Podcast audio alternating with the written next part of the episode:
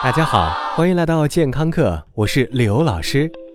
在国外坐公交车，特别是夏天，特别是没有空调的老式情怀电车，会给你留下刻骨铭心的回忆。这段记忆的主要内容将是酒香不怕巷子深的狐臭味，充满整节车厢，甚至整列火车。原因是白人以及黑人中有高达百分之九十以上的狐臭率。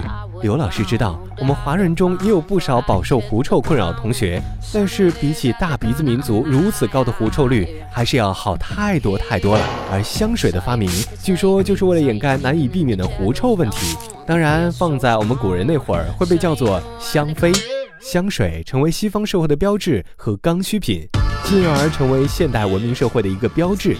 但是，作为狐臭发生几率很低的亚洲黄种人表示，Excuse me, we don't need that。最近几年，香水的缺点开始显现，比如运动的时候随着汗液流失，效果很差，也不能从根本上遏制狐臭的产生，只能说是一种遮盖手段。于是，聪明的人类开发出了有止汗效果的止汗露和除臭喷雾，它们甚至能让你运动的时候把腋下的出汗都给止住，这下完美了。汗腺不工作，细菌没吃的，你就没有恼人的体味了。但是这种违背自然规律的东西并不是完美的。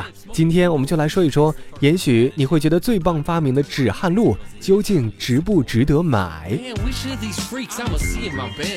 也许给你一大勺有毒的东西让你吞下，嗯，你应该不会吞。当然得看你给我多少钱了。但是让你花钱去买这么一堆有毒的东西喷在腋下。你也许会欣然接受。对，止汗露和除臭喷雾中还有不少有毒成分。如果我们把有毒物质吃进肚子里，大多数小毒物都要通过肝脏代谢，可能最终进入不了我们的血液循环。但是。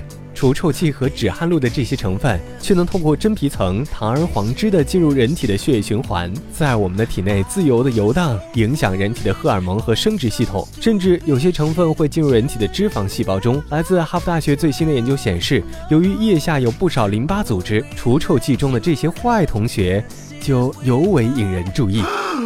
老师，除臭剂中有哪些有害成分会有这么大的危害呢？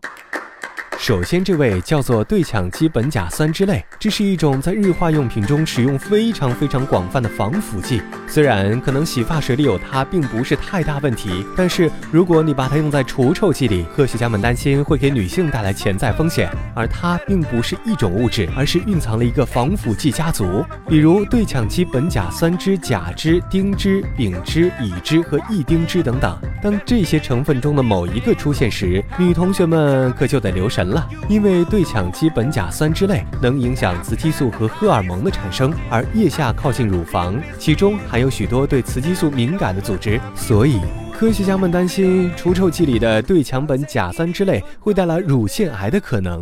第二位就是我们熟悉的铝。这种在厨房里都快要被废弃的材料，在止汗剂里非常常见。根据统计，超过百分之五十的乳腺癌发生的部位都是乳房外围靠近腋下的部位。而铝盐根据实验室数据会增加基因的不稳定性，而癌症就是由于基因突变引起的。虽然导致癌症发生的原因非常复杂，但是不得不说，外界的非直接诱因很可能成为概率的一部分。三氯生。这个名字听起来挺熟悉，近些年也饱受争议。原因是国内曾经广传牙膏中三氯生超标会导致癌症，而三氯生是日化用品中杀菌剂的主要成分，应用那叫一个广泛。据说百分之七十五的美国人尿液中都能检出三氯生，一些有杀菌功能的除臭剂和止汗露中就含有三氯生。根据动物实验表明，三氯生会影响动物体内的荷尔蒙代谢和体内的微生物情况。还有研究认为，三氯生会影响甲状腺功能。当然，这些可怕物质的可怕作用仍然停留在实验室环境中，还需要更多针对除臭剂和止汗露的研究才能确定。但是，腋下喷涂的方式虽然能止住一时的味道，或许你根本就没有狐臭，但这个敏感部位仍然能给我们带来的是许多的未知。如果你确定需要止汗露，建议你购买没有香味、不含这些成分的产品，以防万一。英语学习时间。还记得我们说的正式的汗的英文是什么吗？Perspiration，所以止汗露的单词应该是 antiperspirant，而不是 anti-sweat。除臭剂叫做 deodorant，是老外们的最爱。Experts warn about ingredients in underarm products. Should you worry? 感谢收听，回见。